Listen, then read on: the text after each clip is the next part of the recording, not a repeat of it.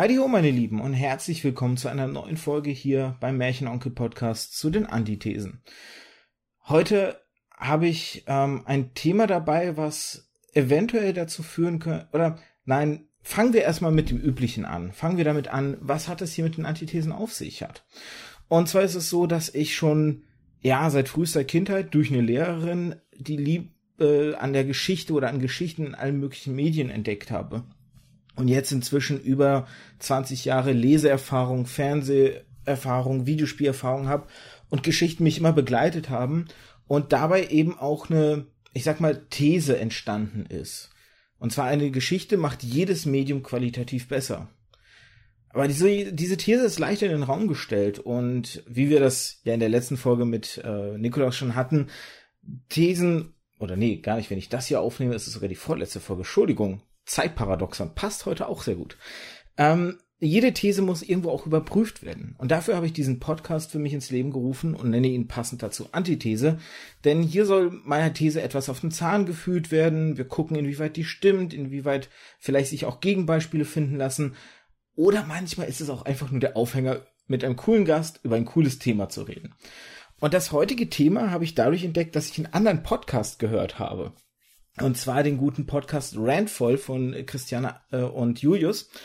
Und ähm, ich meine, jetzt darf ich die Reihenfolge, ich glaube, es ist die zweite Folge, erste Folge, das kann mein Gast auf jeden Fall gleich nochmal äh, sicherlich korrigierend äh, sagen, wo es um das Thema Stephen Moffat ging und speziell halt ähm, inwieweit die Serien Doctor Who und Sherlock, wo er der Storywriter ist, beziehungsweise der, der, der, der Große, der das alles im Blick behält. Mir ist jetzt der englische Begriff entfallen. Und dazu wollte ich mit ihm auch nochmal sprechen. Deswegen, hallo Christopher. Hallo. Vielleicht kurz an der Stelle eine kleine Einleitung, woher vielleicht die Leute dich auch kennen könnten. Du hast nämlich oder bist beteiligt an ganzen sechs Podcasts und das muss man sich mal auf der Zunge zergehen lassen. Sechs Podcasts. Ich finde schon teilweise die Zeit vereinigt. Du hast an sechs mitgemacht. Und zwar ähm, ich gehe die mal ein bisschen im Schnelldurchlauf durch. Du kannst sicherlich im Detail noch ein bisschen was zu denen sagen. Einmal die Kulturpessimistinnen, wo ihr Filme und äh, Serien besprecht. Der Countdown Podcast, wo es um Themen aus der Raumfahrt geht, sowohl aktuelle wie auch historische Themen. Zeitspeise, Geschichte geht durch den Magen. Das ist ein Podcast über die Geschichte des Essens, wenn ich es richtig rausgefunden habe. Der äh, die Klassiker der Filmgeschichte, wo ihr von dem ersten Podcast eben erwähnt, die Kulturpessimistinnen, ähm, die Klassiker gezielt bespricht, wo der, so wie ich es gesehen habe, auch mal Teil dieses Hauptpodcasts war und dann irgendwann ausgelagert wurde. Märchen von über, über sprechen ist schwierig. Märchen von übermorgen, wo ihr Raumpatrouille Orion besprecht und Spuren ins Nichts, wo es um Twin Peaks geht. Meine Güte, sechs Podcasts, wie schaffst du das? Äh, das schafft man, indem man äh, äh, viele Podcast-Projekte monatelang vernachlässigt und dann oh. ähm, ganz reumütig, äh, ganz reumütig äh, nochmal eine Folge nachschiebt. Also es ist ja gerade so, ähm, ich versuche ja gerade mein Studium zu beenden ähm, und habe mir deswegen eine Podcast-Pause, was eigenproduzierte Formate angeht, auferlegt seit Anfang des Jahres. Daher ist jetzt bei ähm, viel, also bei allen diesen genannten Formaten gerade länger Sendepause. Ähm, äh, Raumpatrouille Orion haben wir jetzt auch letztes Jahr beenden können. Es gibt ja nur sechs Folgen äh, der dieser ähm, alten deutschen Science-Fiction-Serie. Deswegen war das auch immer nur ein begrenztes Projekt. Ähm, aber ja, es, ist, es frisst auch bei dem Podcast, den ich regelmäßig mache, schon sehr viel Zeit. Es ging früher besser, als ich noch studiert habe und äh, mehr Tagesfreizeit hatte. Ähm, jetzt muss ich mal schauen, wie das ist, wenn ich dann mein, äh, meine Bachelorarbeit beendet habe und äh, dann voll ins Berufsleben einsteige, wie viel ich dann noch regelmäßig mache. Aber ja, also die KulturpessimistInnen und äh, Countdown Podcast und ähm, ja, Zeit, Zeitspeise sind definitiv so meine drei Hauptprojekte und der Rest läuft so nebenher, wenn wir Zeit und Lust haben. Ähm, aber ich denke, das ist schon größtenteils so richtig wiedergegeben, was da passiert. Auf jeden Fall bist du also sehr, sehr leidenschaftlich drin im Thema Podcast. Mhm. Ähm, vielleicht ähnlich leidenschaftlich auch mit Stephen Moffat wird es heute weitergehen. Das war die Folge bei Randvoll, wo du halt über Steven, Stephen Moffat und wie er halt die Serien führt oder weitergeführt hat, teilweise auch. Ähm, bei Sherlock war er von Anfang an dabei, bei Doctor Who hat er es ja übernommen, das Zepter. Und klar, in, in Randvoll ist ja auch so ein bisschen auch das Random Fokus dadurch ist man eher so im negativen Bereich. Mir geht's eher, eher heute darum, sowohl das gute wie auch das schlechte Storytelling von Stephen Moffat näher zu betrachten und würde deswegen vielleicht auch gerade damit anfangen, wo siehst du denn seine Stärken eigentlich? Was ist für dich das, was sein gutes Storytelling ausmacht? Mhm. Ähm, also ich sehe ganz klar die Stärken bei Moffat, wenn er in einem sehr begrenzten Rahmen ähm, eine einzelne Geschichte erzählen kann. Deswegen ähm, war er auch am Anfang so gut. Also die ersten Folgen, die er für Doctor Who geschrieben hat, ähm, ich glaube die allererste war ähm, The Doctor Dances, also diese Doppelfolge im Zweiten Weltkrieg äh, in der ersten Staffel mit Christopher Eccleston noch als Doktor und ähm, Billy Piper als Companion. Was eine Doppelfolge war mit einer extrem spannenden Geschichte, wo es um ein Alien-Raumschiff äh, geht, was mitten im Blitzkrieg äh, in London landet und ähm, ja Probleme verursacht, um das jetzt mal so ganz vage zu sagen.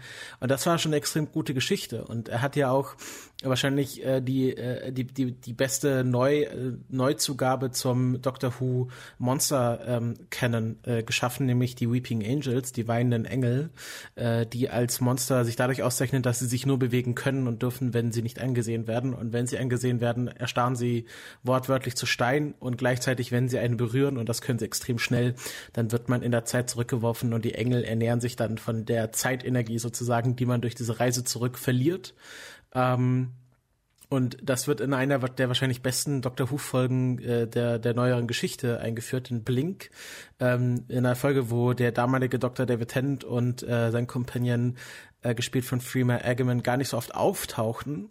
Und deswegen war das damals schon ein sehr großes Ding, als es hieß, ja, okay, Stephen Moffat übernimmt jetzt von Chris Chibnall, äh, ich weiß nicht, von Russell T. Davis ähm, die Rolle als Showrunner. Äh, das ist ein Konzept, was es hier in Deutschland, glaube ich, gar nicht so gibt. Also eine Person, die eine ganze Serie äh, sozusagen anführt, leitet, äh, als äh, irgendwie über äh, wahrscheinlich noch über den Produzenten oder wichtiger als die Produzentin der Serie, die quasi ein, die, die komplette kreative Leitung einer kompletten Serie übernehmen. Und er war auch Headwriter dann für Doctor Who, also hat auch die meisten oder viele wichtige Geschichten äh, für einzelne Folgen in seiner Zeit geschrieben.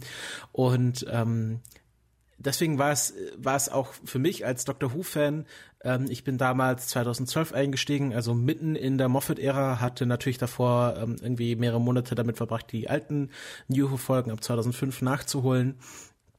Ähm, war es für mich auch irgendwie ein längerer Prozess, um zu verstehen, wo jetzt auch mein Problem gerade mit den späten Capaldi-Folgen lag, warum ich da nicht mehr so connecten konnte und hat von von da aus habe ich dann das so hinten aufgerollt, mein mein Verständnis von Moffat. Du hast es eben gesagt, Showrunner, das war der, der Begriff, der mir gefehlt hatte.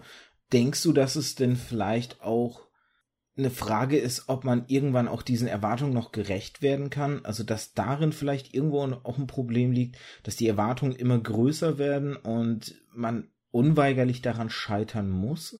Das, das ist definitiv, glaube ich, etwas, was mit reinspielt, wo ich glaube aber, dass Moffat äh, nicht da, also er ist nicht daran gescheitert, dass die Erwartungen an, an ihn zu groß waren, weil gerade die frühen ähm, die frühen Doctor Who Folgen, die er gemacht hat mit Matt Smith und ähm, Karen Gillan, waren ja noch so quasi zum Ausstrahlungszeitpunkt noch sehr positiv aufgefasst und hatten ja auch einen großen Fanzuspruch.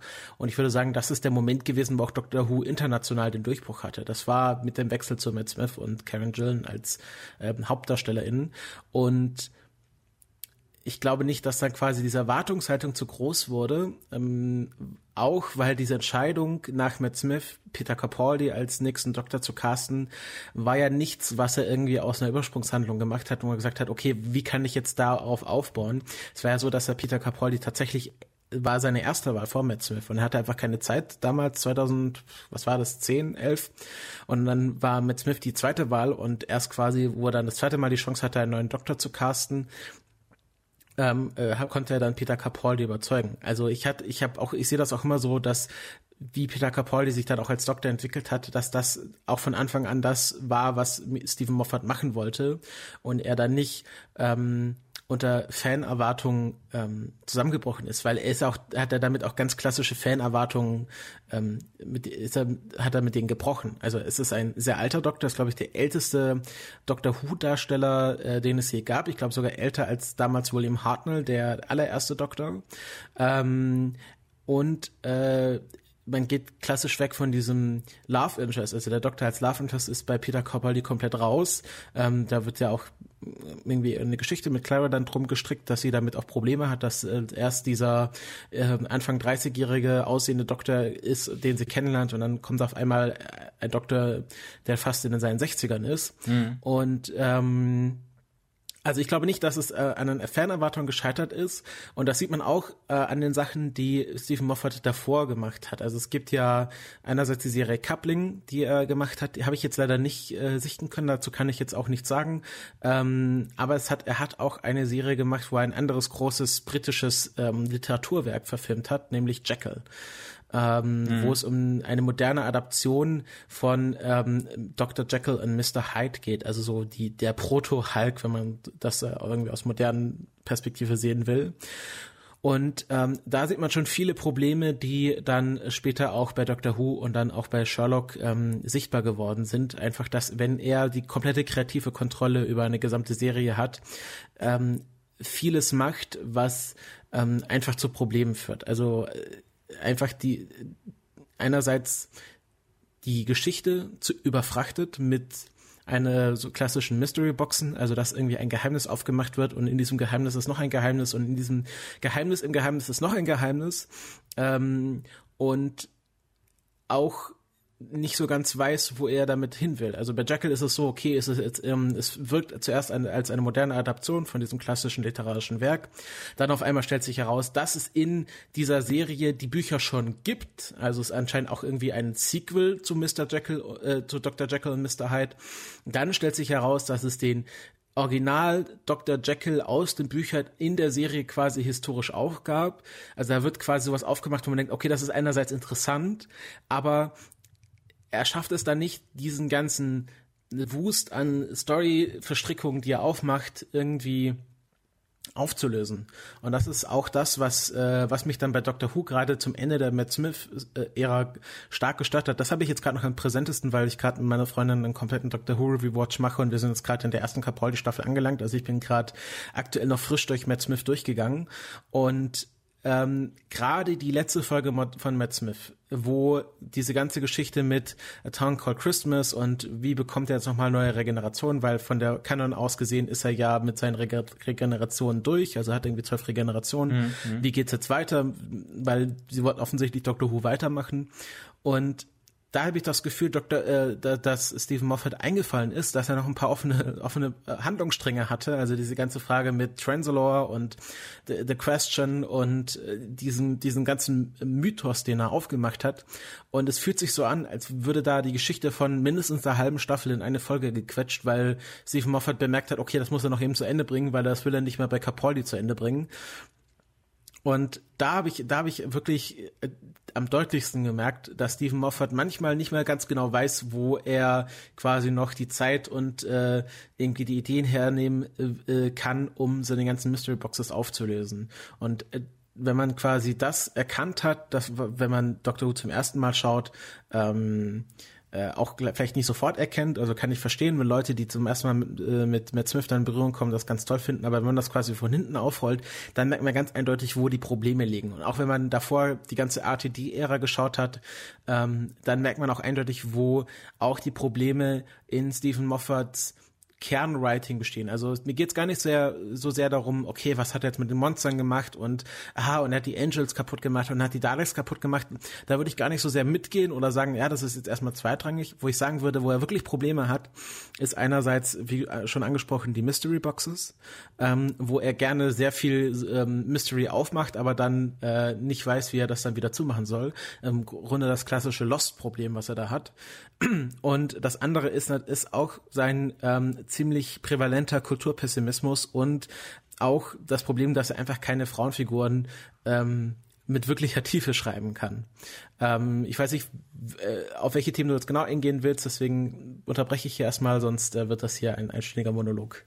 Alles gut. Ähm, du hast auf jeden Fall sehr viele spannende Sachen aufgemacht, auf die wir definitiv auch noch zu sprechen kommen werden. Ähm, ich würde gern noch äh, was ergänzen. Einmal zu der zu der Sache ähm, Dr. Jekyll, Mr. Hyde als Prä-Hulk oder Proto-Hulk. Das ist definitiv so. Also ähm, Hulk ist tatsächlich, oder die Figur Hulk ist ähm, inspiriert durch eben den Roman von Jekyll und Hyde und eben dieses Konzept einer dunklen Seite, die herausbrechen kann und die dann eben äh, gewalttätig ist und so. Das findet sich ja sehr stark einfach in dem Hulk wieder, einfach nur auf eine Superhelden-Ära oder Ebene ähm, weiterentwickelt, aber dieser Vergleich passt auf jeden Fall, weil er ist einfach de facto so. Und was ich vielleicht noch kurz ergänzen würde, ich habe halt in der, ich habe viel Vorbereitung. Ich glaube, mit der Folge mit Nikolas ist das wirklich die vorbereitungslastigste äh, Sache, die ich hier gemacht habe. Ich habe wirklich ganz zwei Seiten voll mit Notizen und ich weiß ganz klar, hm. wir werden die nicht alle abarbeiten können. Aber es gab ein Video in der Vorbereitung, das fand ich ganz spannend. Das hieß, also die, Did Stephen Moffat Ruin Doctor Who? Insofern spannend. Ähm, ich habe dir das Video nicht geschickt, weil einige Sachen dort gesagt wurden, die man nicht nachvollziehen konnte, weil keine Quellen angegeben wurden. Deswegen bitte vorsichtig jetzt mit der Aussage, die ich wiedergebe aus dem Video. Aber dort wurde zum Beispiel gesagt, dass vier der besten Episoden vor 2014 eben von Stephen Moffat waren, also im Ranking eben. Es gibt dieses, dieses Ranking AI heißt das, ähm, wo eben halt quasi ein, ein, es ist wohl ein britisches Ranking, wenn ich es jetzt richtig recherchiert habe, wo eben halt die Folgen so eine Wertung kriegen, je nachdem, wie viele Leute auch da wohl zugeschaut haben, irgendwie so. Ich hab's nicht ganz durchblickt. Da bei Ranking von, von Videosachen ist ein bisschen problematisch für mich. Und ähm, auch Heaven Sent, ja, die eine der Capaldi-Folgen, wurde ja eigentlich positiv aufgenommen. Das heißt, man sieht ja selbst dann auch später in den Staffeln, dass es diese einzelnen Lichtblicke gibt, die bei den Fans immer gut angekommen sind. Gleichzeitig sind aber auch drei der fünf schlechtesten Episoden von ihm. Und da sieht man eben diese, diese, dieses krasse Ungleichgewicht, dass er eben einerseits zu den besten Schreibern gehört, was Geschichten oder einzelne Folgen betrifft, und gleichzeitig aber irgendwie auch zu den schlechtesten. Und das ist so ein, so ein krudes Paradoxon. Und was ich mich jetzt zum Beispiel gefragt habe, ob es vielleicht dahin verläuft, dass Stephen Moffat ist ja ein riesiger Doctor Who-Fan. Er hat ja sogar diese Fantheorie in seiner Jugend aufgestellt, die er selbst dann in den Kanon reingeschrieben hat, dass das Wort Doktor von Doctor Who kommt und dass dieser, diese Bedeutung des, des Wortes in den Sprachen eben auf den Doktor selbst zurückzuführen ist. Das ist ja eine, ein Thema, was mit Peter Capaldi damals dann aufgekommen ist. Und jetzt überlege ich halt, ob er einfach letztendlich ein Fan ist, der die Chance bekommen hat, seine Fan, in Anführungszeichen Fanfictions zu Kanonwerken zu machen und dabei über die Stränge geschlagen hat vielleicht. Mm Hast du, da, hast du dafür ein Beispiel, also jetzt abgesehen von diesem, dass das Wort Doktor von Doctor Who kommt, äh, hast du dafür ein Beispiel, welche Geschichten er da noch reingebracht hat? Also ist irgendwie diese, diese Transalore oder diese Pandorica-Geschichte, ist das irgendwie eine Fantheorie von ihm nee, gewesen? Nee, so, so, so meine ich es gar nicht, auf, mhm. das alles auf Fantheorie zurückzuführen, sondern, sondern einfach, er ist ja so ein riesiger Fan und wie man, also ich selbst habe ja auch Fanfictions geschrieben und dann mhm. spekuliert man und denkt sich Geschichten an, oh, was wäre es nicht cool, wenn ähm, die Hauptfigur dieses Abenteuer erleben würde und dieses Abenteuer und dass er so eben so ein bisschen seine Geschichten schreibt, dass er denkt, oh, wäre es nicht cool, wenn Herr Doktor dies und das erleben würde und sich da deswegen auf diese Ideen zu sehr versteift, dadurch eben dieses Mystery Boxen aufmacht, weil er macht dann immer wieder eine Sache auf, aber denkt sie nicht zu Ende, weil er schon wieder die nächste Idee hat, oh, wäre es nicht cool, wenn er das erleben würde und sich dadurch so ein bisschen da drin verliert. Es war einfach so eine, so eine Idee, die bei mir aufgekommen ist. Also ich würde definitiv damit dabei mitgehen, dass Moffat sich hin und wieder in seinen eigenen Ideen verliert. Ähm, das ist äh, gerade mit diesem, also ich nehme mal das Beispiel der Silence. Die Silence ist wahrscheinlich nach den Weeping Angels äh, auch eine sehr gute Idee, die er hatte. Einfach ein Monster, das man sofort vergisst, wenn man wieder wegschaut.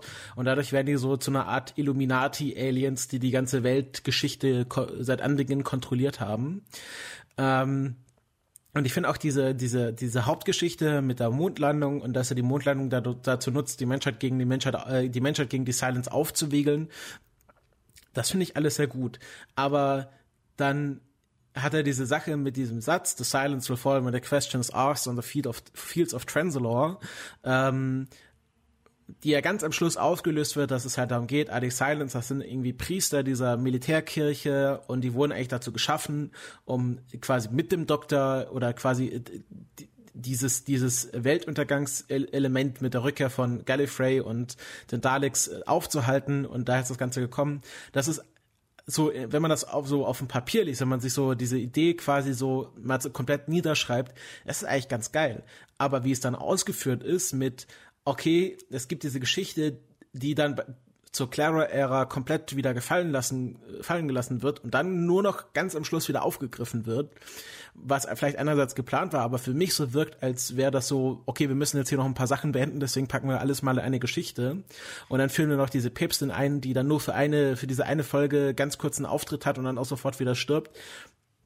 Das fand ich so ein bisschen schade, weil ich hatte irgendwie das Gefühl, dass diese Päpstin irgendwie auf dem Level von River ist und er aber irgendwie ja, die vielleicht auch schon früher einführen wollte, aber dann nicht mehr ganz das geschafft hat und dann die ganz am Schluss nochmal reinbringen wollte. Mhm. Ähm, und deswegen, deswegen, also würde ich schon sagen, er, ja, er verliert sich definitiv manchmal in seinen eigenen Ideen und das Problem ist aber, das muss nichts Schlechtes sein. Also ich lese zum Beispiel gerade ähm, die Trisolaris-Trilogie von ähm, Liu Cixin.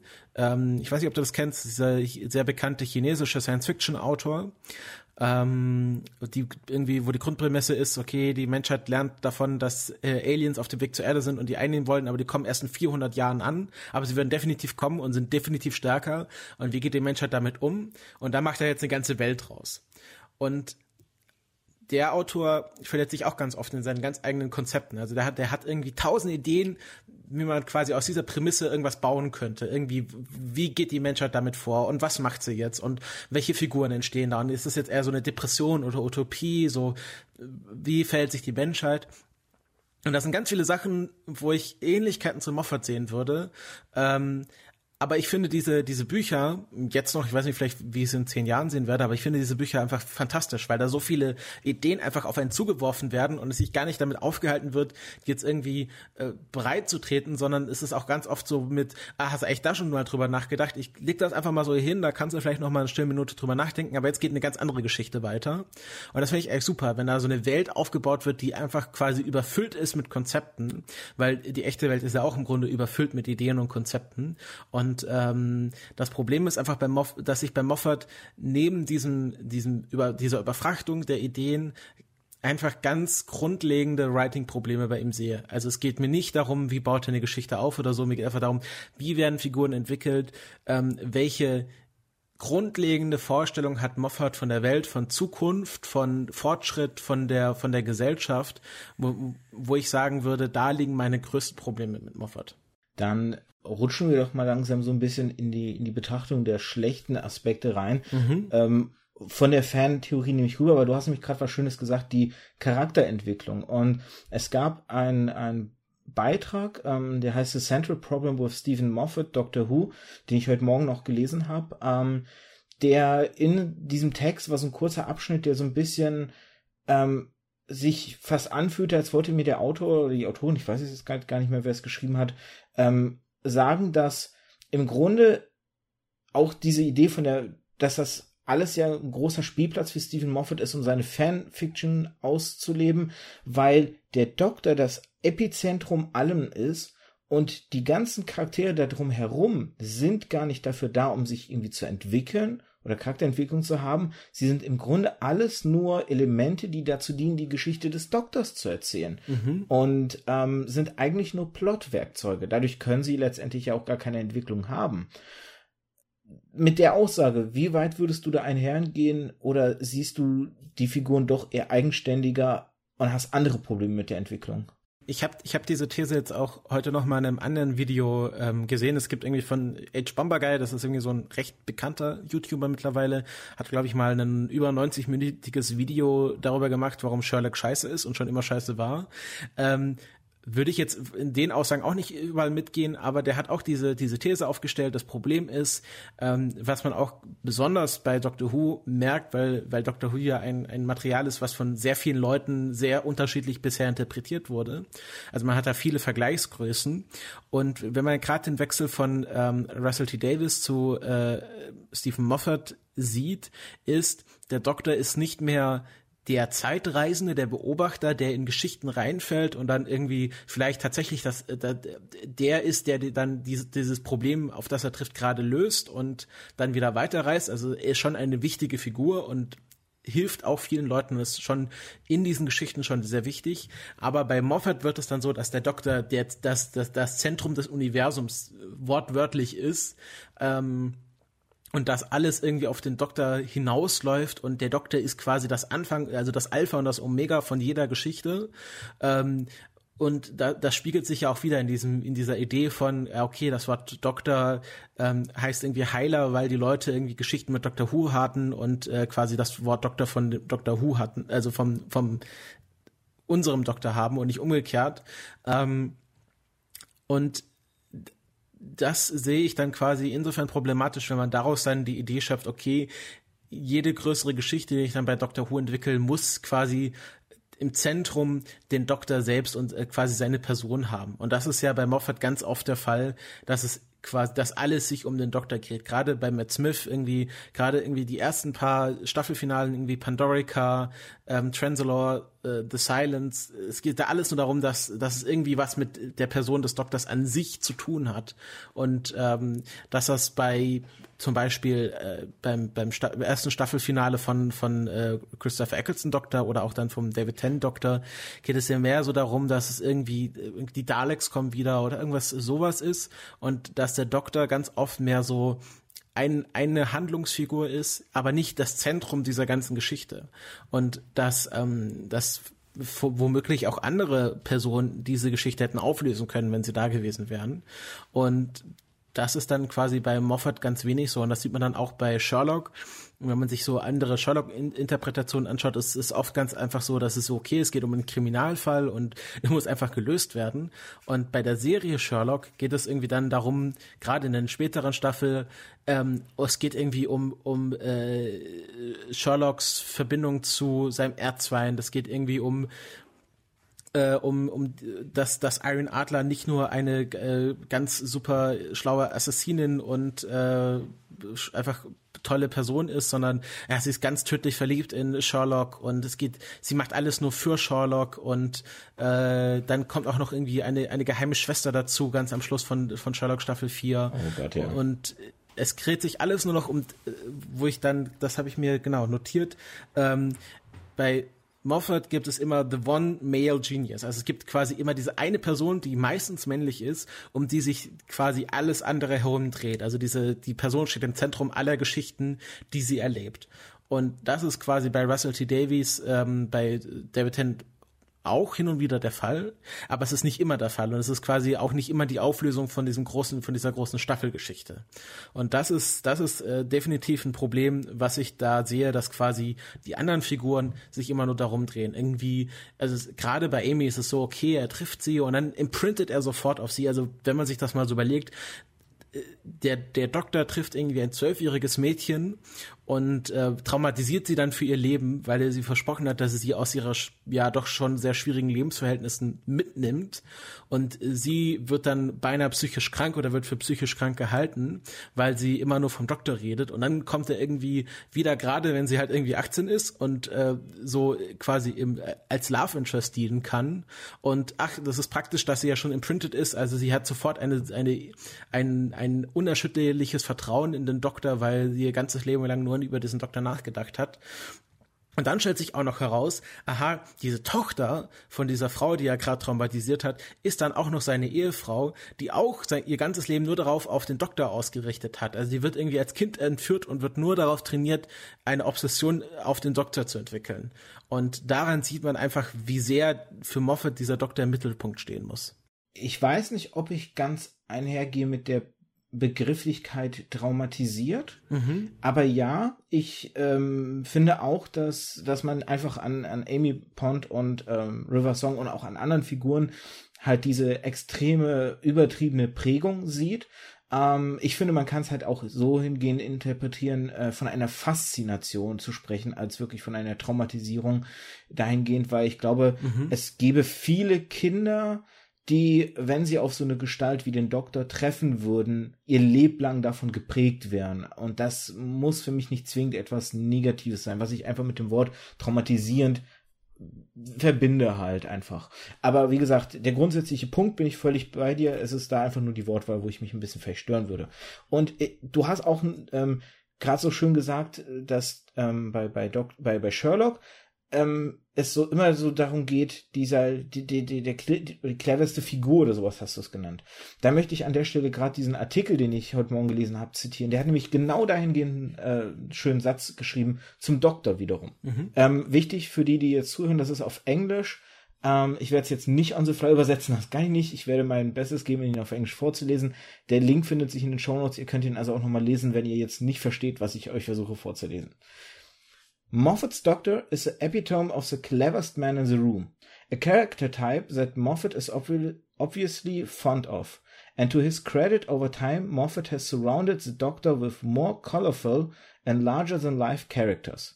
Most recently the delightful Victorian trio or Jenny, Strax and Madame Vestra.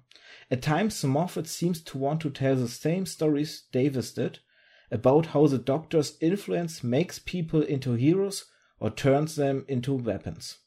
Und hier kommt ja auch das zum Tragen, dass auch der Doktor ja, oder dass, dass Moffat einfach da diese Faszination hat von dieser Idee, die Figur ist der cleverste im Raum oder das ist so das Zentrum. Und das hat man ja bei, bei ähm, Sherlock auch. Und da würde ich jetzt noch mal kurz dann auf Sherlock zurückspringen.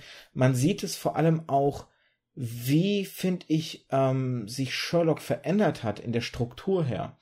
Da habe ich dir ja auch ähm, einen Link geschickt zu einem Video, Why the New Sherlock Episodes Are Terrible. Mhm. Und da wurde so schön einmal gegengehalten, wie in, der, in den ersten beiden Staffeln die Struktur einer Folge war und wie in der Staffel 3 und 4 die Struktur einer Folge war. Und für die Hörer und Hörerinnen möchte ich das hier auch jetzt kurz mal aufdröseln. Und zwar ähm, wurde dort erklärt, in Staffel 1 bis 2 lief im Grunde so ab, Sherlock bekommt ein Geheimnis vorgesetzt er findet daraufhin dann Hinweise, indem er sich mit diesem Geheimnis auseinandersetzt, was es damit auf sich hat. Watson stellt die Fragen, die das Publikum gerne stellen würde an der Stelle, die sie halt interessiert. Und am Ende überführt Sherlock die Person hinter den Problemen, hinter den Dingen, hinter dem Mysterium und konfrontiert sie mal mehr oder weniger damit. In Staffel 3 und 4 ist es eher so, Sherlock stellt sich selbst eine Aufgabe, zum Beispiel halte diese böse Person auf. In der ersten Hälfte der Verfol äh, Folge verfolgt er diesen Plan, von dem das Publikum, oder verfolgt einen Plan besser gesagt, von dem das Publikum gar nicht weiß, dass es den gibt und den er Watson dann auch meistens irgendwie während der Durchführung erklärt. Dann geht noch irgendwas schief und am Ende hält Sherlock den Schurken auf. Und das ist schon, äh, es wurde so schön dort auch in dem Video gesagt, im Grunde ist es von der weltbeste Detektiv zu Doctor Who und James Bond werden zusammengemixt zu einem Actionbrei. Und ich weiß nicht, hast du damals mit ähm, äh, von Guy Ritchie die Sherlock Holmes Verfilmungen gesehen? Ja, ich glaube sogar mehrfach. Ich hatte immer dieses große Problem mit diesen Verfilmungen, dass mir Sherlock Holmes viel zu actionlastig war.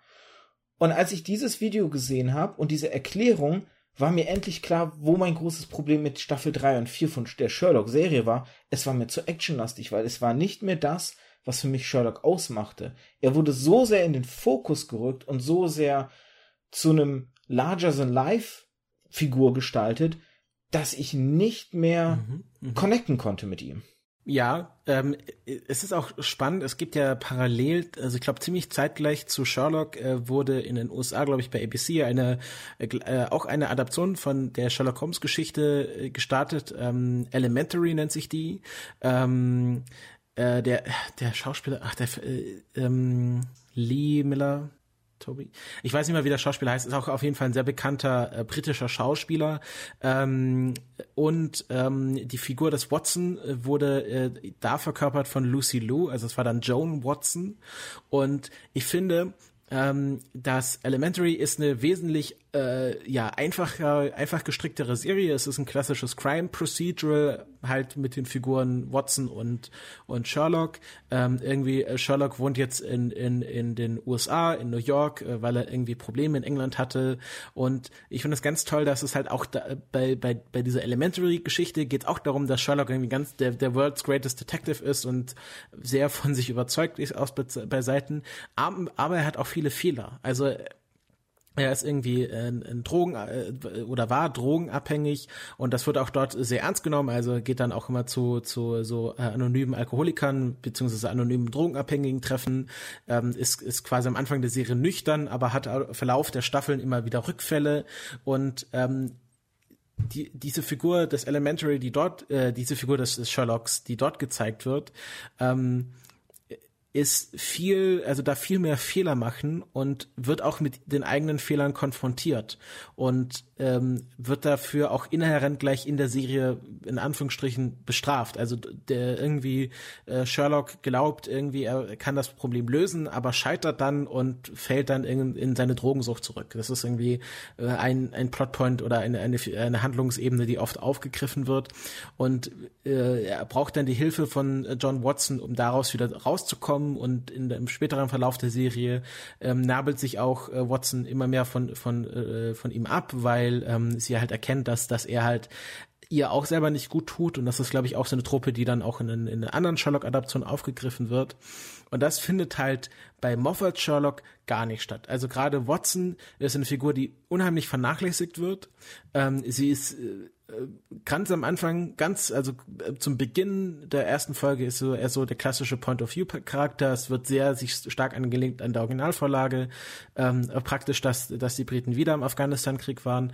Ähm, irgendwie, es geht auch irgendwie darum, dass er halt eine Kriegsverletzung hat und ähm, dass er irgendwie auch traumatisiert ist durch, durch die, durch seine Kriegserfahrung. Und dann wird es aber ganz schnell, okay, jetzt, aber jetzt wird, wird alles aus der Sicht von, von Sherlock erzählt und Watson ist im Grunde nur die Damsel in Distress, die hin und wieder gerettet werden muss. Und äh, dann kommt noch der Raum drauf dieses äh, ganz starke Queerbaiting, was dann noch viel mehr bei der Figur von Moriarty stattfindet, wo irgendwie Moffat die Idee hat, ja, wir müssen ganz abgespaceden, ganz, ganz äh, ganz schlimm Psychopathen machen, deswegen muss der ganz queer sein. Also es gibt auch Interviews, wo er das mehr oder weniger so sagt. Ähm, und ja, die Figur von Watson, die muss einfach nur noch gerettet werden und hat gar keine inhärente Charakterentwicklung mehr.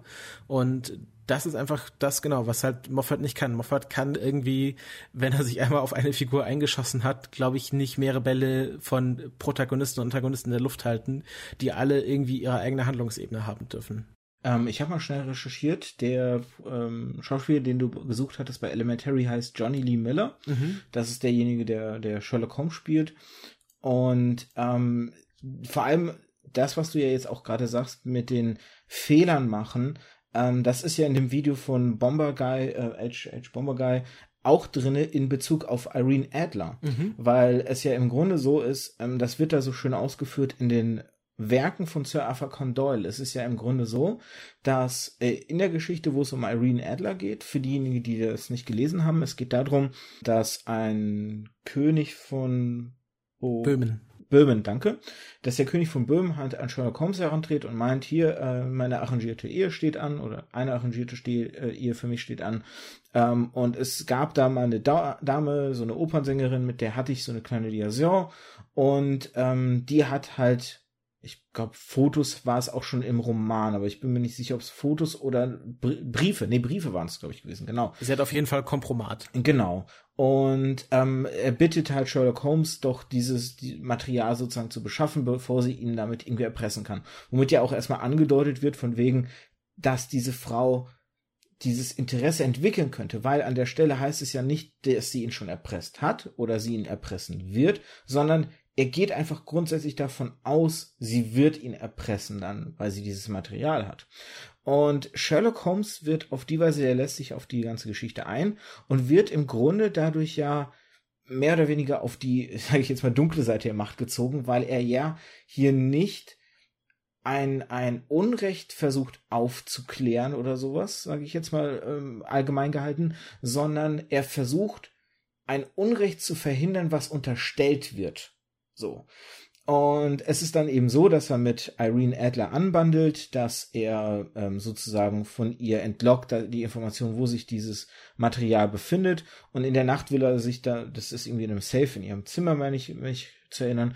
Und dann will er an ähm, dieses Material rankommen und dann befindet sich halt nur noch ein Brief von ihr, der quasi ihr, wo drin steht so, nee, nee, nee, hier, äh, du hast mich gar nicht reingelegt, du dachtest, du hättest mich reingelegt. Ähm, ich will eigentlich nur selber heiraten, mit meinem Mann da ein gutes Leben führen. Ich habe kein Interesse an irgendwelchen Erpressungen und Pipapo und verschwindet halt. Und die Geschichte von Sherlock, die diese, dieses Grundwerk sozusagen ja neu interpretiert in die Moderne, geht eben halt einen komplett anderen Ansatz, weil hier wird Irene Adler von Anfang an eben zum, zum Negativen gemacht, zur Feindin, ähm, die tatsächlich halt auch wirklich erpressen möchte. Und dadurch gibt's eben nicht diesen, diesen Zwiespalt. Es gibt nicht dieses, ähm, diese Grauzone, in der sich Holmes bewegt sozusagen, sondern er ist von Anfang an immer noch der Gute. Und es gibt eben nicht diesen Fehler, den er am Ende machen kann, dass er sagt, na, ich habe hier versucht, die äh, äh, sie zu bestehen und dabei wollte sie nie erpressen, sondern und ich habe mich auf die Seite der Bösen ziehen lassen, so, sondern er war von Anfang bis zum Ende der Folge immer der Gute. Genau. Und äh, was noch, was noch quasi dazu kommt, ist, dass in der Sherlock-Serie Irene da noch nicht mal auf eigene, auf eigene Incentive hinarbeitet. Also sie hat keine eigene Agenda, sondern wird auch, ihr wird auch nur gesagt, was sie zu tun hat von Moriarty. Also es geht alles irgendwie auf Moriarty hin, wo man denken muss, Irene Adler in den Original-Sherlock-Geschichten kommt sie genau einmal vor, nämlich in diesem Scandal in, Scandal in Bohemia und ähm, Moriarty kommt in zwei Geschichten vor. Und in der Sherlock-Serie ist quasi von Anfang an angelegt, okay, das ist hier der große Kampf Sherlock gegen Moriarty. Ähm, und alles, was in dieser Serie passiert, muss im Grunde darauf hinarbeiten. Und äh, das ist, was ich jetzt persönlich vielleicht weniger schlimm sehen würde, aber es ist quasi auch wieder dieses Zeichen von ähm, okay, es muss die, die meine, meine Hauptfigur, und ich glaube, das ist vielleicht so ein Denkfehler, den Moffat hat, aber wo ich jetzt aber auch nicht in seinen Kopf sehen kann, wo er sagt, okay, ich habe einen Protagonisten und alles, was in dieser Geschichte passiert, muss sich um diesen Protagonisten drehen, denn es ist ja der Protagonist. Ähm, und er hat vielleicht nicht so dieses, wo man sagt, okay, mein Protagonist kann auch eine Geschichte erleben, in der er nicht das Zentrum, das Zentrum der Geschichte ist, sondern einfach der klassische Zeitreisende, der was er, wenn man sich irgendwie mal das ganz Urmaterial von Doctor Who anschaut, der Doktor dem war es einfach zu blöd auf Gallifrey, dann hat er eine TARDIS geklaut und ist mit seiner Enkelin abgehauen und hat im Grunde für lange Zeit einfach nur den Wunsch gehabt, irgendwelche Abenteuer im Universum zu erleben. Und selbst diese ganze Geschichte mit dem Time War ist ja was, was erst mit der Neuauflage 2005 reinkam. Und ähm, das ist halt was, Mor was äh, Moriarty, äh, sage ich schon, Moffat ähm, glaube ich, nicht so drin hat. Also das, das, das, das liegt ihm einfach nicht so. Ist es nicht aber gerade ironisch, dass mit, glaube ich, seine beliebteste Folge, die er geschrieben hat, Blink, genau da aber einsetzt, weil es ist eine Folge, die so gut wie ohne den Doktor auskommt. Und es ist ja schon ironisch, dass wo ihm das Zepter übergeben wird und die Verantwortung quasi über eine ganze Staffel hinweg eine Geschichte zu erzählen, ähm, dass er da dann aus dem Blick verli verliert, diese Sache, dass der Protagonist eben nicht immer im Fokus stehen muss, sondern dass er eben auch, ähm, dass es eben auch die Companions ja immer wieder gibt, die ja auch sehr viel Wert legen können, aber auch Geschichten komplett ohne sie erzählt werden können und auch gute Geschichten dabei rauskommen können. Das ist ja schon mhm. echt absurd eigentlich. Ja, ähm, das ist, glaube ich, auch so. Ich glaube, Moffat ist am besten, wenn er in ganz eng gesetzten Maßstäben operieren muss. Also es war ja bei dieser Blink-Folge irgendwie die Vorgabe, okay, ähm, wir können äh, die, die eigentlichen Protagonisten, also die eigentlichen Hauptschauspieler der Serie Freeman Eggerman und David Tennant haben für diese Folge jetzt nicht so wahnsinnig viel Zeit aus Budgetgründen oder was auch immer für Gründen. Und äh, die Folge hat es auch nicht, hat es auch nur ein ganz kleines Budget. Das ist so eine, also klassisch würde man sagen, das ist so die die Bottle-Episode, also so die Episode, an der man das meiste Budget sparen kann, um irgendwie auf in einer anderen Episode die große CGI-Schlacht finanzieren zu können. Ähm, und deswegen hat er halt quasi aus dieser Not heraus Monster gefunden, die eigentlich nur äh, statische ähm, Props sein müssen und sich gar nicht groß bewegen. Da muss man auch keinen Schauspieler für bezahlen. Da muss das äh, äh Prop-Department, glaube ich, einfach ein paar mehr Gipsabdrücke äh, machen. Und mit diesen Vorgaben hat er eine wahnsinnig gute Geschichte geschrieben Und äh, ich glaube, das ist halt auch eine ganz lustige Aussage, die es in diesem Age Bomber Guy Video gibt, wo er meinte, äh, er, er, er würde sich wünschen, dass äh, Moffat in Zukunft nur noch Piloten macht und äh, dann sofort ja. die kreative Kontrolle von dieser Serie abgibt, weil ähm, der Pilot von Jekyll war super oder jedenfalls nicht grausam. Ähm, der Pilot von oder die erste Folge von Sherlock oder dieser Unearthed Pilot, den es ja davor gab, wo Moriarty noch gar nicht vorkam, kam, wo ja auch, glaube ich, viele Videos gesagt haben, dass dass es eigentlich die bessere Folge ist im Vergleich zu aller, also zur tatsächlich ausgestrahlten ersten Folge.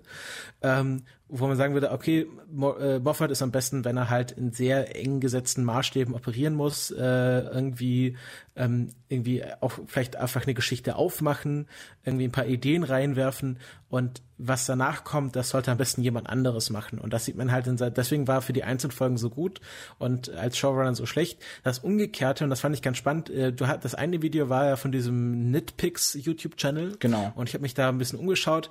Der hat ähm, ja sehr seltsam also Ansichten zu ähm, der aktuellen ähm, Doctor Who Staffel ähm, äh, jetzt mit dem, äh, ich glaube mittlerweile 13, ich glaube die 13. Staffel und der äh, also nee, es war die 11. Staffel, also jetzt mit der ganz neuen äh, weiblichen Doktorin ähm, Ansichten, die ich überhaupt nicht teile und wo er dann auch schon im Vorhinein ein Video gemacht hat mit, ah, Chris Chibnall, das ist irgendwie ein Fraud und ähm, der hat irgendwie nur vier Dr. Who-Folgen geschrieben und die sind alle äh, super belanglos und das stimmt auch so ein bisschen. Die Folgen, die Chris Chibnall für Dr. Who gemacht hat, bevor er Showrunner wurde, sind nicht die oder äh, nicht so äh, herausstechend wie die ganzen Moffat-Folgen, die Moffat gemacht hat, bevor er Showrunner wurde.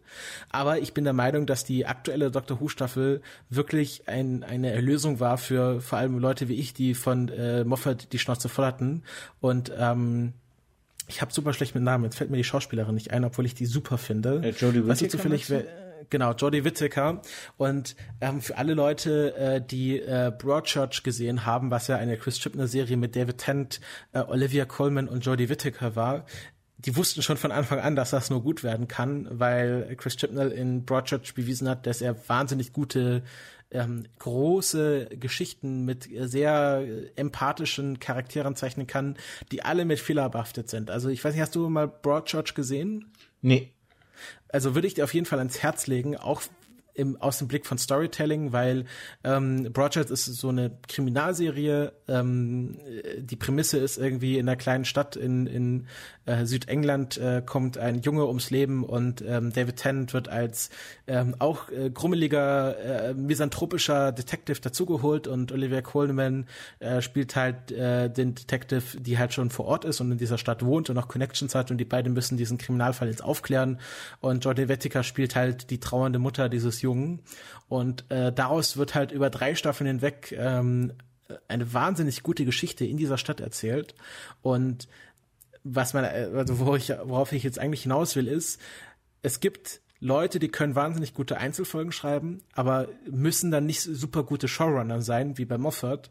Und es gibt Leute, die äh, müssen bei den Einzelfolgen, äh, können die super belangloses Zeug haben, aber die können sich als super gute Showrunner herausstellen, wie bei Chris Chibnall. Ähm, wo ich einfach der Meinung bin, ähm, nur weil man gute Stories quasi in einem begrenzten Rahmen schreiben kann, hat man nicht das Talent, eine ganze Serie zu leiten, wo ja wahrscheinlich viel mehr auch logistischer Aufwand dazugehört. Und ähm, deswegen fand ich so lustig, dass, äh, dass, dass dieses Nitpicks-Video meinte, ah, der, der kann kein guter Showrunner sein, weil er nur vier, vier, vier belanglose Folgen gemacht hat, ähm, wo ja genau das Gegenbeispiel wäre, also da, da müsste es ja genau andersrum lauten, dass Moffat ein guter Showrunner sein muss, weil er ja sehr gute Einzelfolgen gemacht hat. Das fand ich eine sehr spannende Beobachtung. Ähm, ja, also ich muss jetzt an einigen Stellen da anhaken. Ähm, ganz kurz, ja. Nitpicks sind wohl zwei Typen, habe ich gesehen, die das irgendwie gemeinsam machen. Und ja, das war auch etwas, wo ich äh, ein Problem hatte, weil diese Schlussfolgerung ist halt einfach ein bisschen dämlich, weil man von, von das ist so, als würdest du sagen halt, oh, montags hat es immer gere äh, montags hat es in den letzten vier Wochen geregnet, das heißt, es muss nächsten Montag wieder regnen, weil montags regnet es immer. Mhm. Das ist so, so die, die gleiche für mich äh, ähm, Beobachtung an der Stelle halt, weil man von, von einem Aspekt einfach auf einen komplett anderen abstrahiert und ableitet. Und das funktioniert so nicht. Da bin ich ganz bei dir. Ähm, wobei ich schon krass fand, also an der Stelle muss ich sagen, es war zumindest ziemlich lustig, wie er diese vier Folgen von Chipnell aufgedröselt, oder wie die beiden die vier Folgen von Chipner aufgedröselt haben und im Grunde gezeigt haben, wie die sich immer wiederholt haben, weil ironischerweise kann man das ein bisschen Stephen Moffat und seinen Staffelstrukturen auch vorwerfen, weil wenn man sich die drei Staffeln mit Matt Smith und die drei Staffeln mit Peter Capaldi danach anschaut, spiegeln sich diese ziemlich gut zueinander halt. Da gibt's auch ein Video, was ich da in die Shownotes packen kann, was nämlich genau sich dessen betrachtet, aber darauf wollte ich jetzt gar nicht so stark noch eingehen. Ähm, was ich vielleicht noch sagen wollte, ist mh, mm, eine Sache, die, du hast es so ein bisschen halt angesprochen, ähm, Moffat hat die Sache, wenn er ungewöhnliche Geschichten erzählt, das macht ihn gut. Blink ist ja ähm, deswegen auch eine, also das war, das habe ich irgendwo mal gelesen. Die Sache ist die, damals hatten die ziemlich vom Budget halt enge Konstrukte, weil sie für manche Episoden sehr viel ihres Budgets aufgebraucht hatten und dann eben Episoden machen mussten, wo sie ein bisschen sparsamer sein mussten. Und so ist halt in gewisser Weise Blink entstanden, weil Blink dann eben eine Episode war, wo es hieß, okay, wir können hier jetzt ähm, unsere beiden Hauptdarsteller nicht so sehr, also nur so ein paar Szenen reinbauen und wir müssen halt auch was Effekte und sowas angeht, ein bisschen runterfahren. Äh, guckt mal, was ihr da zusammenkriegt. Und ich habe so das Gefühl, Moffat ist jemand, der Geschichten gut schreiben kann, die nicht nach einem Schema F folgen, die gängige Erzählstrukturen aufbrechen auch und die vielleicht auch mal Dinge ausprobieren, Wagnisse eingehen. Sowas hat er immer ganz gut hingekriegt. Aber wie du schon sagst, ne, wenn man dieses, wenn man diese Art und Weise zu schreiben auf eine ganze Staffel versucht aufzublähen, muss dieses Konstrukt unweigerlich in sich zusammenbrechen, weil diese Art zu schreiben kann nicht auf eine ganze Staffel weil das ist so, als würdest du einen Spannungsbogen von der ersten Minute einer Folge bis zu Ende durchhalten. Leute brauchen Verschnaufpausen, Leute brauchen, ähm, ne, man kennt das so, so bei den, den, den Grafiken von Erzählstrukturen, ne, diese Wellenform halt, ne? Und die, die hast du in der Form einfach nicht. Bei Moffat mit den, mit den, mit den, ähm, ungewöhnlichen Erzählstrukturen, weil er, wie du schon gesagt hast, dieses Mystery Boxing so ein bisschen macht, ne, ähm, ein Geheimnis führt zum nächsten Geheimnis, führt zum nächsten Geheimnis. Du hast nicht so dieses Runterkommen, dass auch mal ein Geheimnis beendet wird. Und fast schon habe ich den Eindruck, dass Moffat vielleicht auch irgendwo nicht loslassen kann, was seine Figuren oder seine Geschichten betrifft, ähm, oder zumindest nicht an den Stellen loslassen kann, wo es ihn gut täte, weil sie wirklich zu einem Abschluss irgendwo kommen. Und das ist halt, ähm, je mehr ich mich jetzt in Vorbereitung auf diese Folge ähm, mit diesen ganzen Themen beschäftigt habe, umso mehr habe ich auch selber so gemerkt, ähm, dass da, dass man sehr schnell ambivalentes Verhältnis zu Moffat und seiner Art und Weise des Storytellings kriegen kann. Weil, um nochmal auch auf Sherlock zurückzukommen und dann bin ich mit dem Monolog auch fertig, ähm, es ist ja auch ziemlich krass, wie sich der Charakter von Sherlock in diesen Staffeln, ne, also man kann wirklich die, die Serie trennen in Staffel 1 und 2 und Staffel 3 und 4 dieses, diese Änderung der Storystruktur findet sich eben auch im Charakter von Sherlock halt wieder. Und auch die, das Verändern des Charakters vom Doktor. In jeder Staffel mehr oder weniger verändert sich der Doktor charakterlich immer irgendwie. Bei Peter Capaldi kann man das sehr schön sehen. In der ersten Staffel, wo Peter Capaldi aufgetreten ist, ist er dieser grummelige, ähm, griescremige ältere Herr. Dann kommt die nächste Staffel, wo er fast schon so ein Rockstar-Image prägt so ne oder oder auslebt. Und dann die dritte Staffel, die irgendwie versucht den Spagat aus grummelig Staffel 1 und Rockstar Staffel 2 zu zu schließen. Und da, da, da kommen so diese ganzen vielen Punkte zusammen. Und ich habe glaube ich, als ich dich gefragt habe wegen der Folge, habe ich gedacht, wir würden viel stärker auf unterschiedlichen Spektren sitzen. Dann habe ich mich vorbereitet und gemerkt, dass ich mich immer mehr dir angenähert habe, weil ich wirklich gemerkt habe, ja, er kann gute Dinge, er hat gutes Storytelling, es gibt wirklich schöne Sachen.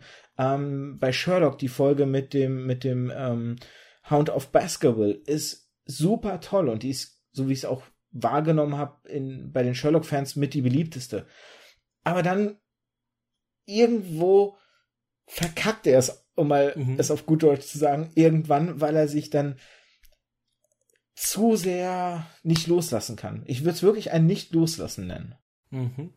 Äh, Thema nicht, lo nicht loslassen. Ich weiß nicht, ob du gerade die Regenerationsszene vom äh, Matt Smith Doktor vor, vor, Augen hast, aber das hat mich besonders geärgert, weil ich da so ein bisschen, also ich finde es ähm, generell. Äh, ganz kurz, hilf uns nochmal und den, den Hörern und Hörern auf die Sprünge. Genau. Weil ich habe es also, nicht vor Augen. Genau, also ähm, es geht jetzt darum, okay, Matt Smith merkt, okay, Regeneration wird eingeleitet. Der hat ja gerade irgendwie ähm, ein Reboot bekommen und hat jetzt nochmal zwölf neue Generationen zur Verfügung und merkt, okay, jetzt geht's los und dann fängt er an zu halluzinieren und währenddessen steht Kalt Clara neben ihm, also seine aktuelle Companion und weiß gar nicht, was los ist, weil sie hat das Konzept der Regeneration, das wurde ihr auch nie erklärt und hat sie auch nie gesehen und weiß jetzt gar nicht, was sie passiert und glaubt wahrscheinlich, dass der Doktor gerade stirbt. Ähm, und dann ähm, kommt auf einmal Amy Pond wieder, also Karen Gillen kommt ganz am Schluss nochmal so als Halluzination ähm, in die TARDIS rein und äh, quasi dieser emotionale Abschlussmoment ist nicht zwischen Clara und Matt Smith oder Clara und dem Matt Smith Doktor, sondern zwischen äh, dem elften Doktor und Amy Pond. Und einerseits würde ich sagen, ja klar, das ist irgendwie der zentrale Companion für diesen Doktor ist halt die Geschichte um Amy Pond und Rory und was mit denen passiert. Und ähm, es macht schon irgendwie Sinn, dass die jetzt da nochmal auftaucht, aber ich finde es so eine Frechheit, wie da mit dieser Figur von Clara umgegangen wird, die daneben stehen muss, wie so das fünfte Rad am Wagen. Der Doktor halluziniert irgendwie seine Fantasy-Freundin wieder her und sie versteht gar nicht, was los ist. Und dann in der nächsten Folge, quasi die erste Capaldi-Folge, ähm, wird sie quasi bei der Paternoster Gang geparkt.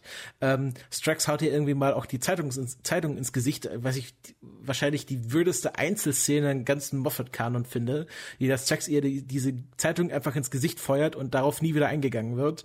Ähm, und sie weiß immer noch nicht, was los ist. Und dann kommt Madame Vestra und sagt, ähm, ich finde dich auch doof, weil du hast nicht erkannt, wie geil einfach dieser Doktor ist. Und äh, dann gibt's irgendwie so eine Art Indoktrinationsszene, wo sie irgendwie erkennen muss, äh, wie geil dieser Doktor ist und dass das irgendwie der beste, das beste Lebewesen der Welt ist. Und das finde ich einfach ganz, ganz schwierig. Und da ist auch dieses nicht loslassen können mit, ja, klar, Amy Pond war wichtig, aber die Geschichte haben wir eigentlich abgeschlossen und da steht Clara, mit der du auch eine Geschichte hast. Und wieso musst du jetzt da nochmal ganz am Schluss Amy Pond reinholen und auch in so einer Weise, dass Clara gar nicht mit dir interagiert. Also das hätte man auch irgendwie anders lösen können. Ja. Hilf mir noch mal ganz kurz auf die Sprünge. War das, auch, war das die Regeneration, wo er dann auch steht und sagt, I don't wanna go oder war das die davor? Das war, das war die David Tennant Regeneration mit I don't okay, wanna go. Okay. Was ich übrigens, ganz kurz, was ich übrigens mit Charakterentwicklung, was ich bei David Tennant ganz großartig fand, wie er am Schluss ausgearbeitet wurde mit, ähm, es gab, äh, bei David Tennant gab es am Schluss diese vier Special-Folgen, weil es in dem Jahr keine richtige Staffel gab, ähm, weil es war irgendwie darum, irgendwie, äh, RTD hatte nicht mal so wirklich Lust, aber Moffat war noch nicht bereit und dann haben sie halt RTD überredet, okay, macht noch mal vier Folgen, damit Moffat Zeit hat, die nächste Staffel vorzubereiten. Mhm. Und da gibt's diese grandiose Folge Waters of Mars, wo der Doktor alleine äh, zur ersten Marskolonie reist und ähm, es geht darum, dass irgendwie er weiß, dass diese Marskolonie in einem ganz schlimmen Unfall endet und er hadert jetzt damit, soll er jetzt wirklich da in diese Geschichte eingreifen? Eigentlich darf er das ja nicht oder eigentlich sollte das ja nicht tun, aber dann am Schluss meint, nee, ähm, ich bin hier der geilste Timelord von allen Zeiten und ich werde jetzt einfach mal hier diese Geschichte ändern und das endet, endet ganz tragisch. Also den Twist möchte ich auch nicht verraten, wer das noch nicht gesehen hat. Ja. Ähm, aber es, am Schluss ist dann dieses äh, Thema des Time Lord Victorious, also dass er, dass er quasi größenwahnsinnig wird, äh, so eine Art Gottkomplex bekommt und dafür gleich sofort abgestraft wird. Also instantan wird ihm halt quasi die, seine eigene, seine eigene, sein eigener Wahn wieder ins Gesicht zurückgeschleudert. Und das haben wir bei Moffat nie, dass quasi diese, diese eigene Arroganz des Doktor ihm sofort wieder ins Gericht, äh, Gesicht zurück, also wirklich, es gibt eine Szene, wo er von der einen Sekunde von, ich habe hier alle gerettet und es ist wirklich ganz geil, sofort wieder fertig gemacht wird. Und da sehe ich halt, da hat sich wirklich ganz am Schluss ATD nochmal ein Denkmal gesetzt, wo er wirklich gezeigt hat, er hat hier verstanden, was den Doktor ausmacht und auch verstanden, was der Grund ist, warum der Doktor immer mit Companion reist. Nämlich, er braucht diese, diese Connection zur, zur echten Welt, weil er sonst halt wird wie der Master. Mhm. Ähm, ich würde tatsächlich auch ganz kurz den Doktor noch als Beispiel nehmen für Charakterentwicklung, wie ATD, also ähm, für, für die, die das kürzlich jetzt nicht kennen, ähm, Robert? Robert T. Davis? Nee. Russell. Russell. Ah, oder, Russell oder wie man auch gerne sagt, Russell T. Davis. ähm, ich würde gern, weil wir ja auch, weil ich ja auch so ein bisschen am Anfang die, die Behauptung aufgestellt habe, dass ähm, der Doktor für Moffat so das Zentrale ist und alles andere nur Plotwerkzeug. Ähm, die, die Art und Weise, wie RTD und Moffat eben an die Charakterentwicklung des Doktors selber auch rangegangen sind.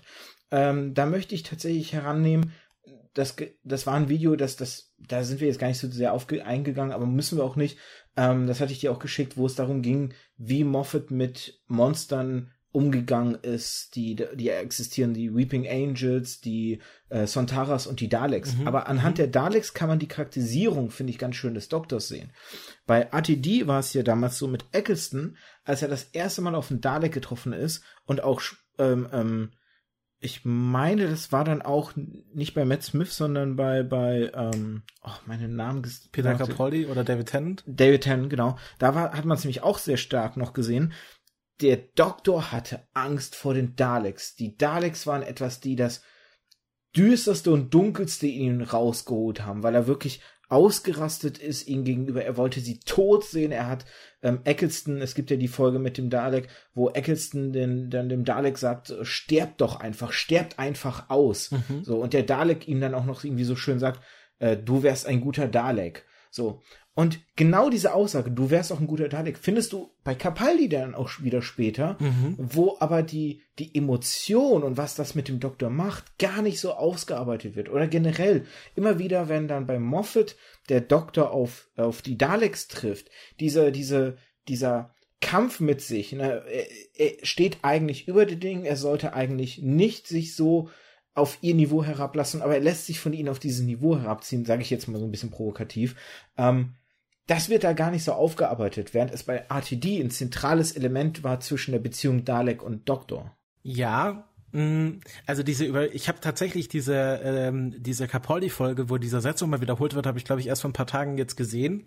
Ähm, und das ist wirklich, äh, äh, da sieht man im direkten Vergleich wirklich drastisch, wie wie schwach das das zweite Mal ist, weil es da einfach nur dieses ist, ah, der neue Doktor, der ist so grumpy und jetzt sagt äh, sagt der Dalek auch noch so, ah, du bist wie ein Dalek und seht doch, wie grumpy das ist und das hat überhaupt keinen Impact, weil es so quasi sich einfügt in dieses Gesamtbild, was vom Doktor da vorgezeigt wurde und einfach nochmal so äh, eins, eins mitgeben soll.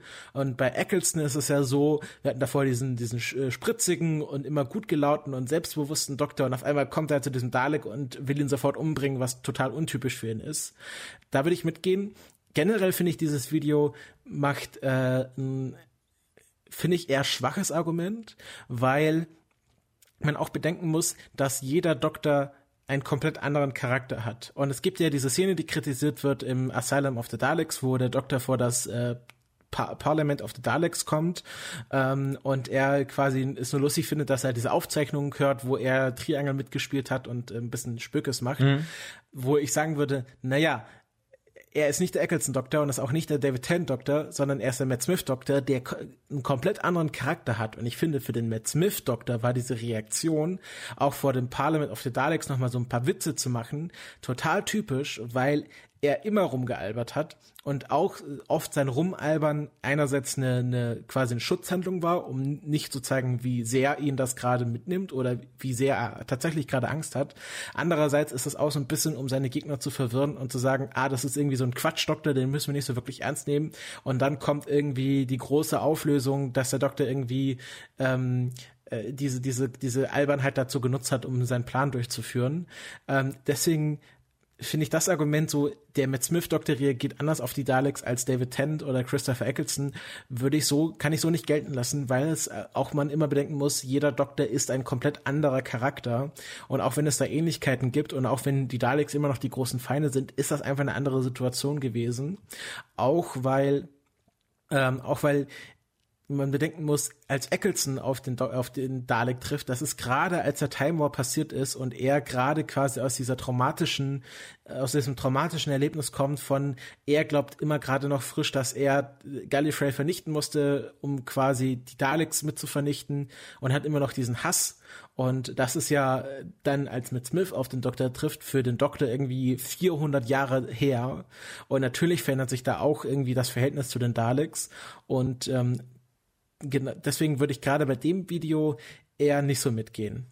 Aber ist es nicht so, dass trotzdem innerhalb dessen, wie die einzelnen Doktoren charakterisiert sind, dass ähm, die, die, die, die quasi, du hast es gerade jetzt so gesagt, ne, die Matt Smith-Version spielt der Triangel und das passt irgendwie zu dem, aber trotzdem innerhalb dessen, wie er charakterisiert ist, ist oft der Umgang nicht logisch. Also ich bin nämlich zum Beispiel ein Mensch, ich sage, ähm, ich, ich gehe komplett einher, wenn eine Welt ähm, oder ein Werk Dinge, Regeln aufstellt, die nicht in unsere Welt. Ne? Also wenn man bei Harry Potter zaubern kann, ist das okay. Stellt Regeln auf und haltet euch an eure eigenen Regeln. Das ist immer für mich das Wichtige. Ein Werk muss nicht logisch zu unserer Realität sein, sondern logisch innerhalb seiner eigenen Regeln. Mhm. Und wenn also ein Charakter auf eine bestimmte Weise dargestellt wird, wie eben jetzt zum Beispiel der Matt Smith, der dann Triangle spielt, und das findest du passend, das ist ja auch völlig legitim, kann ich auch absolut nachvollziehen, den Punkt. Ähm, aber er an anderen Stellen wieder unpassend zu seiner Charakterisierung handelt, ist das ja trotzdem ein Problem. Also für mich ist es trotzdem ein Problem, weil es dann immer noch diesen Bruch gibt, dass hier seine Charakterisierung, wie er mir vorher lange Zeit dargestellt wird und dann eben an bestimmten Szenen, mir fällt jetzt leider auf Honey kein passendes Beispiel ein, aber ähm, dann, dann habe ich ja trotzdem ein Problem und diese, dieser, dieser Bruch mit der Darstellung, wie mir eine Figur gezeigt wurde und wie sie dann an bestimmten Punkten handelt, habe ich bei Moffat häufiger als bei ähm, Russell D. Davis gehabt. Ja, ja. Zumindest, soweit ich mich erinnere. Ja, also denn, tendenziell würde ich da auch mitgehen. Ähm, es gibt ja auch, äh, ich glaube, das erste Mal, dass Matt Smith auf die Daleks trifft, ist ja The Victory of the Daleks, wo das in diesem auch wieder in diesem London Blitzkrieg-Setting ist, wo ähm, und die Daleks sich irgendwie bei ähm, Churchill eingeschleust haben und er ja auch sagt sofort irgendwie, also das müsst ihr sofort irgendwie zerstören und was macht ihr und das ist irgendwie die schlimmste Tötungsmaschine der Welt und äh, Churchill jetzt auch gar nicht weiß, was der Doktor jetzt hat. Ähm, aber da gibt's ja auch am Schluss diese Szene, wo er mit diesem mit diesem Kicks äh, auf das Schiff der der Daleks kommt und so tut, als wäre das der Selbstzerstörungskampf der TARDIS und da auch sich so ein bisschen albern verhält, aber gleichzeitig auch durch diese Albernheit ähm, quasi das entscheidende Element zum zum zum Plan beiträgt, dass nämlich die die die ähm, die umgerüsteten Flugzeuge dieses Dalek-Schiff zerstören können und da sehe ich halt schon wieder das, was dann auch später beim Parliament of the Daleks kommt. Also ja, ähm, die Monster verhalten sich schon anders als in der RTD-Zeit. Und ähm, ich finde gerade diese Reise in den Dalek äh, mit Capaldi eine sehr schwache Folge. Aber ich würde definitiv sagen, dass ähm, ähm, es erlaubt sein muss, dass Doktoren und auch die Monster sich weiterentwickeln müssen. Und man kann man kann quasi keine Geschichten mit, einem, mit einer ganzen Dalek-Armee erzählen, wenn man immer auf diesem Level bleibt, dass ein Dalek, äh, dass es nur ein Dalek braucht, um die komplette Menschheit zu vernichten. Klar. Weil wozu braucht man dann eine Dalek-Armee? Ja, ja. Und dann muss man schon mit gewissen Leveln von Bedrohung äh, Absolut. agieren. Und dann muss man sagen, okay, dann ist vielleicht äh, mal in einer Folge eine Dalek-Armee nicht so bedrohlich wie nur ein einzelner Dalek in einer anderen Folge. Ähm, und ich finde, dass das Video diesen Punkt einfach auch aus, aus Writing-Gründen nicht bedacht hat. Hm. Ähm, wir sind ein bisschen über der Zeit, die ich quasi von dir stibitzen wollte, mhm. aber ich würde gerne tatsächlich mit einer wirklich spitzen These abschließen wollen, die, die ich ein bisschen aufstelle, der Diskussion wegen.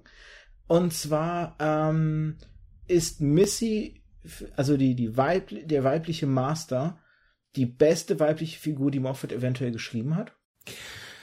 Hm, schwierig. Äh, da bin ich jetzt gerade noch nicht in meinem Rewatch, deswegen habe ich die Figur gerade nicht so präsent.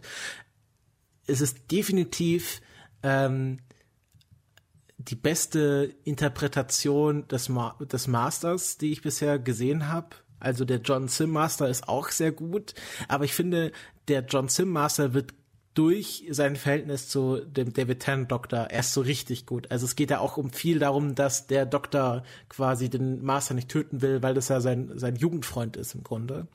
Und hm. ich finde, Missy ist als einzelner Charakter so herausstechend und auch, also auch wahnsinnig gut gespielt von ähm, ähm, Michelle Gomez, glaube ich, heißt, heißt die Schauspielerin, ähm, wo ich sagen würde, ja, sie ist definitiv ganz weit oben. Ich würde sagen, es ist auf jeden Fall über Amy, auch wenn ich Amy gut finde, aber so von, von der Agency und, dass sie eine eigene Handlungsmotivation hat, ähm, ist sie sehr gut. Und ich finde, sie ist auch wahrscheinlich ein bisschen besser als River Song. Also würde ich sagen, ja, es ist die beste weibliche Figur.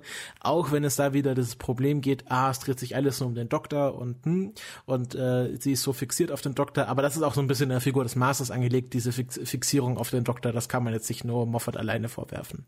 Ich frage deswegen, weil äh, man sieht an Missy ja vor allem eine Charakterentwicklung. Wir haben jetzt viel darüber gesprochen, ähm, dass wir ähm, und ich habe mal schnell geguckt, ja, äh, Michelle Gomez heißt sie. Das war richtig. Ähm, ich wollte jetzt auch nur schnell mal sicher gehen.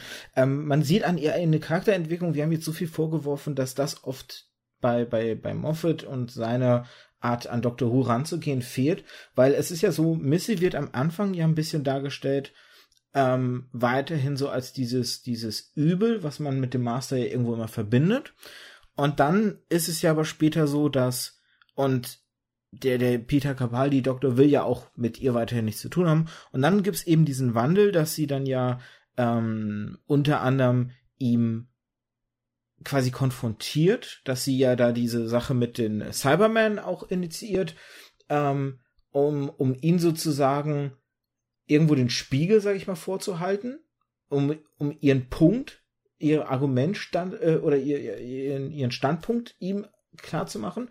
Und dann kippt das alles irgendwann, dass sie ja sozusagen ähm, irgendwann setzt Peter Capaldis Dr. Who sich ja auch für sie ein ähm, und ist dann, als es dann die, die, die, die finale Folge gibt, wo sie mit dem ähm, John Sims ähm, Master quasi ja diese Diskussion haben und wo er ihnen beiden dann so vorwirft, hier, ähm, wir sind ja eigentlich Freunde und es, es geht nicht darum, richtig oder falsch zu sein, es geht eigentlich nur darum, das Richtige zu machen und nicht einen Standpunkt zu verteidigen, wo er einredet auf sie und wo es dann darin endet, dass sich Michelle Gomez Variante, also Missy, ähm, gegen ihre andere Version des Masters stellt und dem Doktor zu Hilfe eilen möchte und dafür von ihrer früheren Version ja getötet wird, so.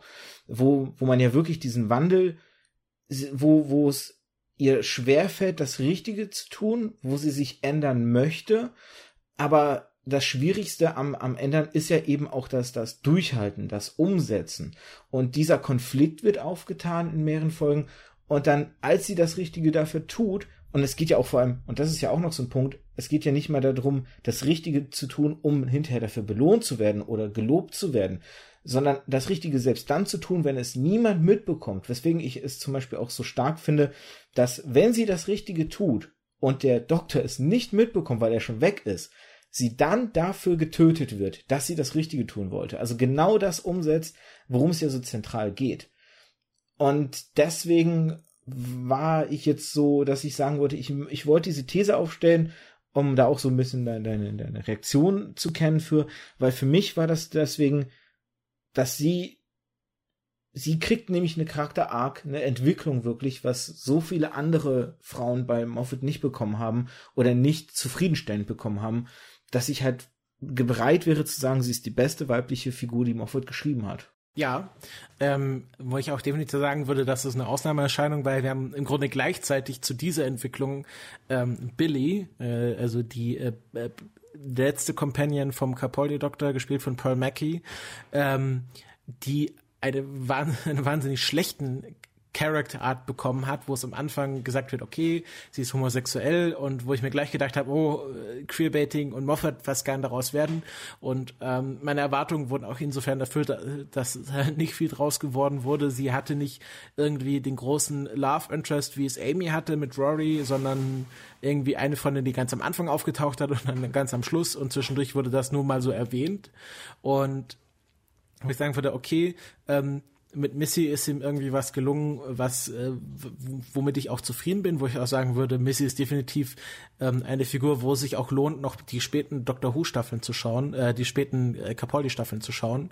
Ähm, aber gleichzeitig hat man halt äh, äh, solche solche Sachen wie die Entwicklung von Billy, die definitiv einfach verkackt wurde und wo ich auch sehr schade finde, dass äh, Pearl Mackie da gleich nach einer Staffel wieder ausgestiegen ähm, äh, wurde oder äh, selber ausgestiegen ist und äh, ich mir sehr wünschen würde, dass also mit mit äh, Alex Kingston, der River Song gespielt hat, die auch schon Interesse bekundet hat, zu Doctor Who zurückzukehren, wäre das noch so eine Schauspielerin, die ich definitiv noch mal wiedersehen möchte, weil die, die definitiv noch Potenzial hat, dass aus ihrer Geschichte mehr gemacht werden kann und wir haben das ja auch mit ähm, äh, Christian Tate, die Donna gespielt hat, erlebt, dass Leute, die mal für kurze Zeit bei Doctor Who waren, für eine längere Zeit zurückgekehrt sind. Alles ist möglich. Insofern. Mhm. Schauen wir mal, vielleicht, vielleicht kriegen wir es ja hin. Wir wissen ja, es werden noch zwei Staffeln jetzt mit Chipnell folgen. Ähm, das Ganze ist ja ein drei Staffel Plan auf fünf Jahre ausgewalzt. Insofern schauen wir mal, was wir noch geboten kriegen mit ähm, Jodie Whittaker. Ähm, doch, Jodie Whittaker? Ja, Jodie Whittaker. Ah. Ähm, ich habe mein Namensgedächtnis, das ist wirklich furchtbar. Auf jeden Fall vielen, vielen Dank ähm, für dieses Gespräch und dass wir jetzt auch ein bisschen überziehen durften. Es war auf jeden Fall sehr interessant und selbst, selbst jetzt am Ende haben wir wieder gefunden, ne, wie, wie ich es bei den besten und schlechtesten Folgen gesagt habe, mit Billy und Missy gleichzeitig. Es ist immer, Moffat ist kurios, weil er irgendwie immer beides bedient. Das Beste und das Schlechteste. Und es ist, man versteht nicht warum, aber es ist leider Gottes so. Und es sind Folgen oder es sind Staffeln jetzt, die kann man nicht mehr ändern. Die sind ein Fixpunkt in der Zeit, um es so zu sagen. Und insofern leben wir damit und machen das Beste daraus und hoffen, dass die Leute trotzdem Dr. Who schauen, dem trotzdem eine Chance geben und trotzdem auch Spaß dabei haben werden, so wie ich Spaß mit der Folge hatte und du hoffentlich ebenfalls. Ja, es war, war sehr schön. Ich habe mich sehr über die Einladung gefreut und äh, bin mal gespannt, wie, wie deine Folge jetzt hier äh, ankommt bei den Fans, bei deinen Fans. Ich bin auch mal gespannt. Also insofern, wenn ihr Spaß hattet oder weniger Spaß, wenn ihr nicht d'accord geht mit dem, was wir gesagt haben, dann teilt uns das gerne mit. Entweder auf Twitter oder eben halt als Kommentar bei Spotify, bei iTunes oder natürlich auch auf der Webseite hier zu dem Podcast. Da könnt ihr das rauslassen. Ihr könnt eure Meinung kundtun alles, was ihr auch auf der Webseite schreibt, werde ich dann weitergeben an Christopher, weil es ist klar, dass er nicht jeden Tag guckt, ob jemand einen Kommentar geschrieben hat. Das ist dann mein Job, ihm das weiterzureichen. Und von daher schreibt, meldet euch, gebt Rückmeldung, weil letztendlich ist das immer das, das Spannendste dann zu hören, wie die anderen die die eigenen Argumente sehen oder den eigenen Standpunkt. Insofern können wir, glaube ich, für heute den Sack zumachen und uns verabschieden, oder? Hast du noch abschließende Worte? Äh, oh, das ist immer so schwer. Also ich würde ich würd sagen, auf jeden Fall, Doctor Who lohnt sich, auch wenn wir jetzt äh, sehr viel Schlechtes über Moffat gesagt haben, äh, finde ich, man sollte Doctor Who immer eine Chance geben. Ja. Na gut, dann äh, würde ich sagen, tschüss. Ciao.